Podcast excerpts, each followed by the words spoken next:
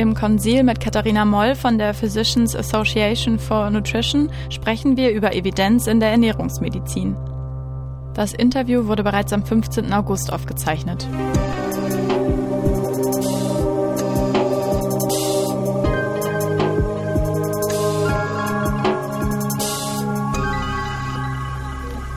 Mit uns im Interview ist jetzt Katharina Moll. Katharina Moll ist Medizinstudentin am UKE Hamburg und vor allem in verschiedenen Volontariatsbereichen bei PAN aktiv und Co-Autorin der Stellungnahme zu diesem Artikel. Katharina, es kam, so kann ich mich erinnern, bereits häufiger vor, dass sich Ernährungsempfehlungen ändern und dass darüber gestritten wird. Ist das etwas, woran man sich in diesem Feld gewöhnen muss, oder ist die Situation um den Artikel anders einzuordnen? Ja, ich denke, das ist auf jeden Fall was, woran man sich gewöhnen muss, weil letztendlich das Feld Ernährung äh, müssen wir als Wissenschaft betrachten. Und in jeder Wissenschaft, das können wir momentan an der Corona-Situation in der Virologie sehr gut beobachten, ändern sich aufgrund der vorliegenden Evidenz gelegentlich einfach Empfehlungen, weil ja Wissenschaft den Zweck hat, letztendlich den bestmöglichen Schluss aus den vorliegenden Ergebnissen ähm, zu ziehen und damit letztendlich der Bevölkerung und den Menschen zu dienen. Und diese Ergebnisse entwickeln sich stetig. Und genauso ist es in der Ernährungsmedizin. Insofern ja, das sind natürlich Empfehlungen, die sich immer wieder ändern werden. Sicherlich auch. Und nur weil irgendeine Studie irgendwas beweist, ist es natürlich noch längst nicht in Stein gemeißelt. Inwiefern birgt der Artikel, der jetzt erschienen ist, Chancen oder vielleicht auch Gefahren für die Diskussion rund um die Ernährungsmedizin? Ja, die ähm, Chance, die dieser Artikel, ich fange mal mit dem Positiven an, ähm, die Chance, die dieser Artikel auf jeden Fall bietet, ist, ähm, dass sie, dass der Artikel natürlich die Diskussion um das Thema in Fachkreisen anheizt. Das, da verstehen wir auch bei PAN, ähm, dass uns eben dieses Thema im medizinischen Umfeld auch fehlt, in vielerlei Hinsicht, sowohl im Studium als auch in der Praxis. Und ähm, dafür leistet der Artikel natürlich und auch Dr. Scholl in seiner Funktion ähm, natürlich einen Beitrag, dieses Thema mehr in den Vordergrund zu rücken. Auf der anderen Seite ähm, sehen wir eben das Problem in dem Artikel gar nicht in Dr. Scholz Meinung primär, sondern eher darum, wie der Umgang mit dem Thema Ernährungsmedizin im Deutschen Ärzteblatt aktuell stattfindet, dass eben ein Meinungsartikel, der sich ja nun doch sehr hoher Popularität erfreut, einerseits gegenübersteht zu sehr wenig Fachartikeln, die tatsächlich auf das therapeutische Potenzial von Ernährungsinterventionen hinweisen. Oder zum Beispiel Fachartikeln, die sich eigentlich mit der Evidenzlage überhaupt mal beschäftigen. Der Artikel suggeriert, und daraufhin könnten auch einige Online-Kommentare deuten, dass es gewisse Lager gäbe in der Ernährungsmedizin, in den Diskussionen um die Ernährungsmedizin. Ist dem so? Ja, also zum, zum ersten Punkt, diese Lager gibt es sicherlich. Das hat damit zu tun, dass Ernährung ähm, einerseits jeden betrifft und auch von extrem öffentlichen Interesse ist. Das ist in letzter Zeit auch immer mehr geworden. Gerade eben auch im Kontext der zunehmenden Adipositas-Epidemie nenne ich das mal. Ähm, von daher, ja, diese Lager gibt es vor allem, aber öffentlich muss man sagen. Es ist so, ähm, in Fachkreisen dass die Debatte eigentlich gar nicht so weit auseinander geht, wie es manchmal scheint. Tatsächlich ähm, gibt es bezüglich vieler vieler Punkte eigentlich eine Art wissenschaftlichen Konsens. Zumindest so, dass man sagt, ich akzeptiere entsprechende andere Ergebnisse und versuche sie entsprechend einzuordnen. Die extreme Debatte findet eigentlich eher in der Öffentlichkeit statt. Zum Beispiel, das sieht man in beide Richtungen. Wenn eine neue Studie zum Thema Fleisch rauskommt, wie zum Beispiel die Annals-Studie, ähm, oder der, die Annals Meta-Analyse, dann tauchen natürlich gleich überall die Schlagzeilen auf, Fleischkonsum ist nicht schädlich. Andersrum kommt eine Studie raus, in die andere Richtung heißt es sofort, warum wir alle Veganer werden sollten. Das ist einfach leider Effekt der öffentlichen Debatte. Ja, Ernährungsmedizin ist eben auch einfach sehr dicht dran an dem öffentlichen Leben und genau deswegen wird es wahrscheinlich medial auch einfach viel aufgegriffen. Und genau an dem Punkt möchten wir einsteigen und uns über die Evidenz unterhalten. Schon einige Male fiel heute das Wort Evidenz. Evidenz, also faktische Gewissheit, ist ein wichtiger, wenn nicht der wichtigste Pfeiler der gegenwärtigen Medizin. So klassifizieren wir in der evidenzbasierten Medizin nach Evidenzgraden. Expertinnenmeinungen zählen weniger, Meinungen von Kommissionen schon etwas mehr. Verlässlicher wird es dann bei Studien ansteigend von nicht experimentellen über quasi experimentelle bis hin zum Goldstandard der randomisierten, placebo-kontrollierten und verblindeten Studien. Absolut top sind dann Meta-Analysen, die mehrere dieser Goldstandardstudien zusammenfassen. Wie gelangt man nun in der Ernährungsmedizin zur Evidenz? Genau. Im Prinzip gelangt man zur Evidenz wie in jeder anderen Wissenschaft auch, ähm, durch ein Konglomerat hochwertiger Studien eben, die nach verschiedenen Qualitätskriterien bewertet und dann, wie du schon gesagt hast, in Meta-Analysen zusammengefasst werden. Nun ist es aber so, dass es ähm, für Ärzte und Medizinstudenten, glaube ich, manchmal schwer zu verstehen.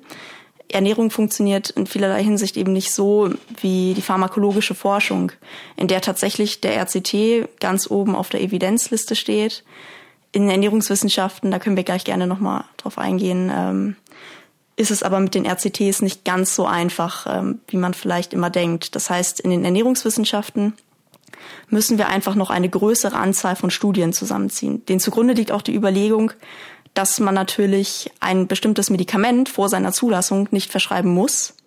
Essen müssen wir aber letztendlich alle. Das heißt, wir haben gar nicht die Option, nicht zu essen, nur weil vielleicht keine ausreichende Evidenz zu irgendeinem Thema vorliegt. Absolut. Und bezogen auf die Kritik, dass man aus nicht vollständig gesicherten Studien keine Empfehlung an die Bevölkerung aussprechen sollte, müssen wir warten, bis wir größtmögliche Klarheit haben, mit dem Risiko, dass dies nie der Fall sein könnte, oder sollten wir uns vielmehr in einer Kommunikationsweise üben, die auch vorher bereits Wissen an die Bevölkerung weitertragen kann, vielleicht inklusive Werkzeug zur kritischen Betrachtung? Auf jeden Fall sollten wir das tun. Dazu gehört einerseits natürlich das differenziertere Weitertragen von Ergebnissen, äh, was die Wissenschaft leider nicht allein entscheiden kann, sondern da ist eben auch viel mediale Kommunikation im Spiel.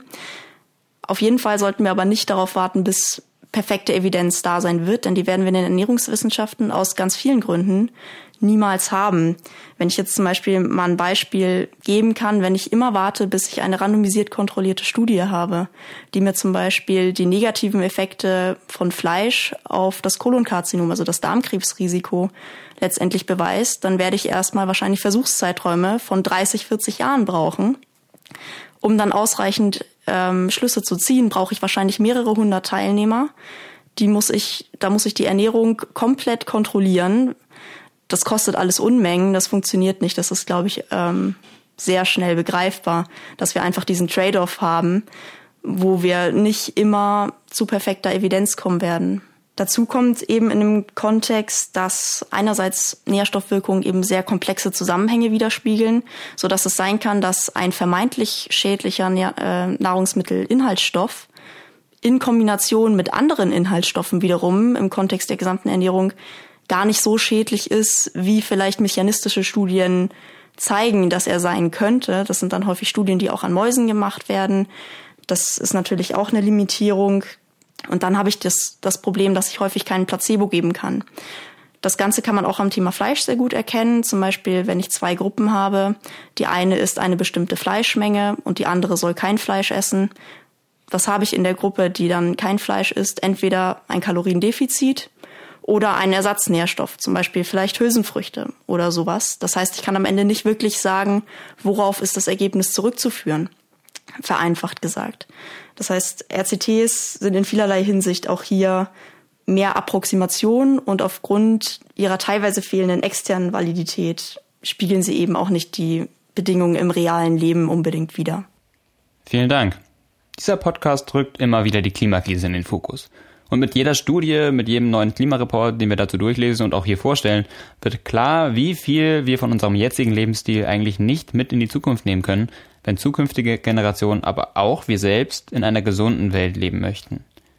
Wenngleich Dr. Scholl korrekterweise darauf hinweist, dass es auch andere emissionsträchtige Sektoren gibt, kommt dem Agrarsektor eben doch ein relevanter Teil zu. Welche Rolle kann Ernährung in der Bekämpfung der Klimakrise spielen? Ja, auf jeden Fall eine ganz wichtige Rolle. Zum Beispiel ist es ja so, dass in verschiedenen Studien und Übersichtsarbeiten der Einfluss von Viehhaltung letztendlich im Gesamten, also Viehhaltung zu, zu Zwecken der Ernährung äh, der Bevölkerung der Welt, ähm, zu ungefähr 15 Prozent, in manchen Studien auch nur 14 Prozent ähm, der Treibhausgasemissionen beiträgt. Und das ist ein ganz signifikanter Teil. Allein dadurch wird einem, glaube ich, schon bewusst, ähm, wie groß der Impact letztendlich davon sein kann. Natürlich verlieren wir dann nicht plötzlich 15 Prozent an Treibhausgasemissionen, weil wir natürlich einen Teil dieser Nahrungsmittel durch pflanzliche Nahrung ersetzen müssen, aber nichtsdestotrotz macht es einen sehr wichtigen Teil aus.